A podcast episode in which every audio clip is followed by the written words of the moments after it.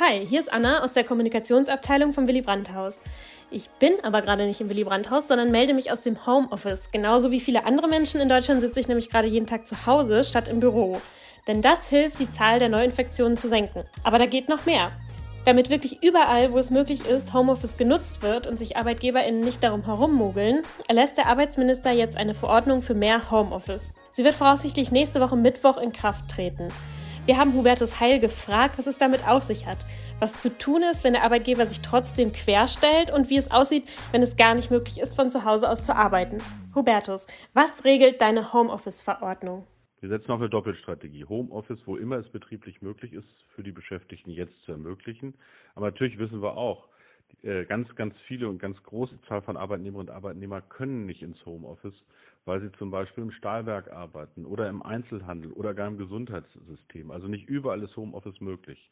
Und wir haben beide Gruppen von Arbeitnehmerinnen und Arbeitnehmern im Blick, die im Homeoffice sind und wo es möglich ist, aber auch diejenigen, die in der Arbeit am Arbeitsplatz arbeiten. Und deshalb gilt, mit der neuen Arbeitsschutzverordnung auch, dass wir strengere Regeln am Arbeitsplatz ähm, tatsächlich erlassen haben. Es gilt, auch da Kontakte zu minimieren, Abstände einzuhalten ähm, und der Arbeitgeber ist verpflichtet, den Beschäftigten, wo das nicht gelingt, Abstände einzuhalten, medizinische Masken bereitzustellen.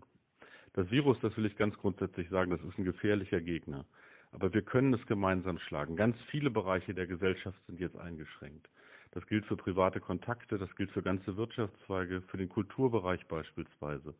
Und ich will auch, und das haben uns die Experten gesagt, dass in der Arbeitswelt, die stattfindet, wir unseren Beitrag leisten, um die Pandemie in den Griff zu bekommen, um Gesundheit zu schützen. Darum geht es bei der neuen Arbeitsschutzverordnung. Was kann ich machen, wenn mein Chef oder meine Chefin will, dass ich trotzdem ins Büro komme? Grundsätzlich sind alle Betriebe verpflichtet, Homeoffice anzubieten, wenn keine betrieblichen Gründe dagegen sprechen. Und ich bin überzeugt, dass die Arbeitgeberinnen und Arbeitgeber äh, mittun werden, überwiegender Zahl, dass sie sich an Recht und Gesetz halten. Wir werden das natürlich auch entsprechend äh, überprüfen. Sollte es in Einzelfällen Konflikte geben, dann kann sich ein Beschäftigter ähm, an den Arbeitgeber direkt wenden oder an den Betriebsrat und im Zweifelsfall, wo es zum Beispiel keinen Betriebsrat gibt, an die zuständigen Arbeitsschutzbehörden der Länder. Die überprüfen dann, ob Homeoffice möglich ist oder nicht und können das im Zweifelsfall auch anordnen und im Notfall auch sanktionieren. Was machen diejenigen, die nicht im Homeoffice arbeiten können? Arbeitnehmerinnen und Arbeitnehmer brauchen natürlich in der Corona-Pandemie den bestmöglichen Schutz. Und gleichzeitig müssen wir insgesamt die Ausbreitung des Virus eindämmen. Dafür gibt es einschneidende Maßnahmen. Wir stehen jetzt vor einer neuen Herausforderung, nämlich dem ansteckenderen Corona-Mutationen, wie sie zum Beispiel in Großbritannien aufgekommen sind. Deshalb müssen wir vorsorgen. Deshalb habe ich heute eine Verordnung für weitere Arbeitsschutzregeln in Kraft gesetzt, die ab wahrscheinlich nächsten Mittwoch auch rechtlich gelten.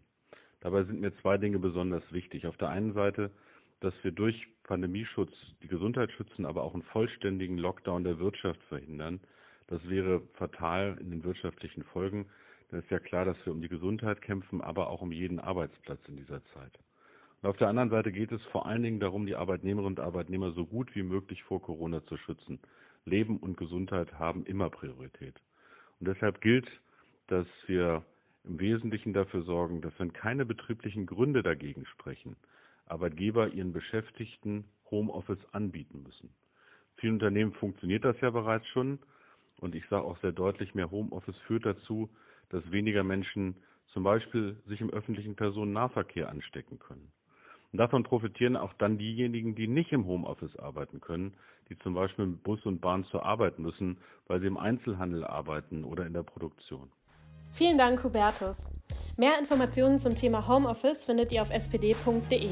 Lasst uns weiter zusammenhalten gegen die Pandemie und bleibt gesund.